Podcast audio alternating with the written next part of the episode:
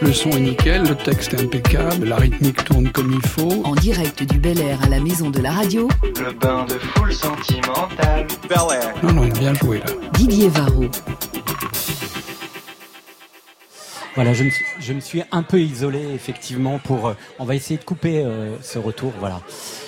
Pour, euh, bah, c'est votre moment, Canine, avec Jeanne Haddad. Euh, quand on s'est parlé, euh, au-delà de l'admiration qui est la vôtre pour euh, Jeanne Haddad, vous m'avez dit, euh, j'ai envie de parler musique avec elle. Mhm. Ouais, j'avais envie de parler euh, vraiment, euh, moi, du, du moment en tout cas dans la musique qui me euh, qui m'intéresse le plus et qui, enfin, pour, pour lequel j'ai toujours euh, un grand mystère et une grosse incompréhension, c'est-à-dire le moment de la page blanche dans la composition. Et donc moi, je voulais savoir si euh, toi, par euh, par quel bout tu prenais ce truc de composition comment tu commençais à composer? Sur quoi? Est-ce que c'était une ligne de chant, des harmonies?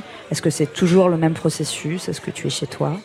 Alors d'abord, moi j'ai j'ai commencé en fait les premières choses que j'ai écrites, c'était pas pour moi, c'était pour euh, des spectacles de théâtre. Et ça, je crois que c'était euh, un bon commencement. C'était pour le spectacle de mon père. Et euh, c'était un bon commencement dans le sens où c'était euh, du coup j'avais pas le but du jeu c'était pas que je m'exprime moi. Donc du coup il y avait quelque chose de euh, où mon troisième œil était déconnecté de toute manière et qui était très libérateur. Parce que euh, venant du conservatoire, blablabla, etc. Euh, c'est vrai qu'il y a une connaissance effectivement de ce qui s'est fait avant, etc. C'est exactement ce qu'on apprend tout le temps. C'est euh, très, euh, c'est très redondant cette notion-là de ce qui s'est fait, de ce qui a été existé, etc. Et du coup, se mettre à écrire, c'est compliqué. Et ça a été le truc le plus difficile. Mais c'est vrai que commencer par écrire pour d'autres, autrement, euh, ça m'a vachement aidé. Après, maintenant, du coup, ma technique, c'est de prendre des notes, en fait. Donc, de pas réfléchir, de prendre des notes. De, Et Quand tu dis de prendre des notes, c'est des notes de texte des notes de texte, des notes de d'harmonie. Je cherche des accords, etc. D'abord, donc Et par- tu, tu commences par des accords plus qu'une ligne mélodique ou une euh, ligne mélodique ou une T'as pas de production. voilà, t'as pas ou- de, de recette. euh, Non, mais si j'en ai une de recette, c'est ça, c'est faire des petits bouts, plein de petits bouts. Et à un moment donné, en fait, je me, je m'oblige à rester devant ma table et à faire quelque chose avec ce que j'ai déjà euh, glané et ou en tout cas semé. Voilà. Et à des moments donc complètement euh, différents, euh, à des moments où tu t'es pas mis forcément devant ton piano, ou devant. Ouais, c'est assez rare quand même le moment, ça arrive et ça, ça arrive, mais c'est assez rare le moment où tu as une fulgurance, euh, Ouais. genre, euh, ah, Je t'ai dit cet après-midi, je compose. et voilà, super. Non, non, non, mais ou même quand tu es en train de marcher dans la rue, etc. Ouais. Bon, ça, ça peut arriver, mais C'est un mythe, ça, un peu? Non, c'est pas un mythe, mais euh, au contraire, la marche et le, c'est, ça fait partie des choses qui peuvent aider parce que le rythme de la marche peut développer euh, Un rythme, euh, un rythme Ah oui. musical. Ouais, un tempo, ouais. Mais euh, non, non, ça c'est pas un mythe, mais du coup, euh, non, de toute manière, il faut, euh, il faut du silence, il faut de l'espace, il faut, enfin, Ouais. Vous savez que la chica que l'on va accueillir tout à l'heure, qui partageait l'affiche avec vous, euh, elle dit qu'elle a écrit aussi et imaginé son album en rêvant. Ça vous est arrivé, vous euh ouais, moi en fait, euh, excuse-moi, pa- pareil, j'ai des, euh, je- j'ai des idées. Je, je suis comme un peu Jeanne. Je prends, euh, j'écris des petits, des tout petits bouts. Euh, mais moi, c'est souvent la ligne de chant en fait, la ligne mélodique qui me, qui me porte. Et de cette ligne, ensuite, euh, je développe une harmonie et, euh, et des paroles. Mais euh, j'ai souvent des mélodies dans la tête qui, qui arrivent. et grâce au téléphone, on a un petit enregistreur. Je m'isole où que je sois aux toilettes, dans un couloir, et je, je baragouine une ligne de chant, et ensuite je développe.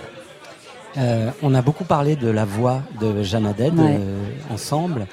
Moi, c'est une voix qui peut me faire monter les larmes assez, assez rapidement. Pas que, hein, elle peut me faire aussi lever les bras. Euh, comment vous la qualifieriez, euh, la voix? Est-ce que vous avez quelque chose à, à- à lui demander à, à mais Jeanne? vous êtes pas possible ce soir. Ah ben c'est votre fête, hein. Ah Vous aviez qu'à pas avoir eu deux victoires. Oui, c'est vrai. Bah, elle est, euh, c'est une voix qui est, je trouve, très claire, mais très puissante en même temps. Et c'est pour ça qu'elle euh, qu'elle me touche. Et je- je- j'entends bien aussi, je pense que, que tu viens du jazz, il y a quelque chose qu'on entend euh, dans cette voix, mais pas forcément dans le phrasé. C'est plus euh, dans le fait de, de dessiner des notes euh, dans une musicalité, d'aller euh, dans l'émotion euh, du son en fait. Et ce que j'aime en tout cas moi dans le chant de jazz, et je pense que Jeanne a ça, c'est que quand on, on dessine euh, son chant, euh, on va vraiment au bout. Il n'y a rien qui est euh, tout d'un coup on décroche. Il n'y a rien qui euh, se termine de façon brouillon. C'est vraiment un geste qui va même dans le silence après la note. Et euh, c'est ce que j'entends. Et moi, c'est ce qui me touche. C'est joliment dit. Merci beaucoup. C'est un beau compliment. Il y a, il y a cette idée du, du silence parfois au bout de la note?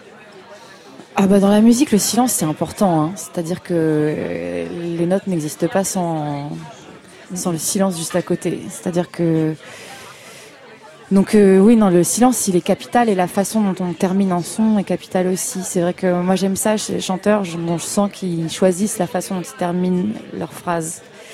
Euh, Michael Jackson est un exemple fantastique pour ça, par exemple. C'est-à-dire qu'il n'y a pas une phrase de Michael Jackson qui n'est pas en rythme, qui ne se termine pas en rythme. Tous les à la fin, ils, si t'écoutes, ils sont tous exactement dans le tempo et, et dans le groove et ils racontent quelque chose du groove.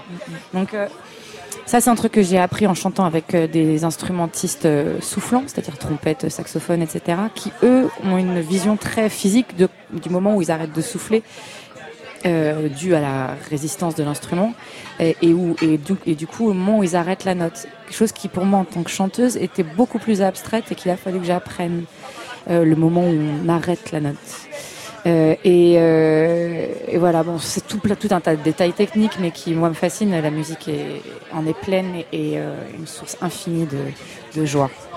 Canine, une dernière question peut-être euh, attends, j'avais déjà, euh, c'est mes premiers pas en tout cas.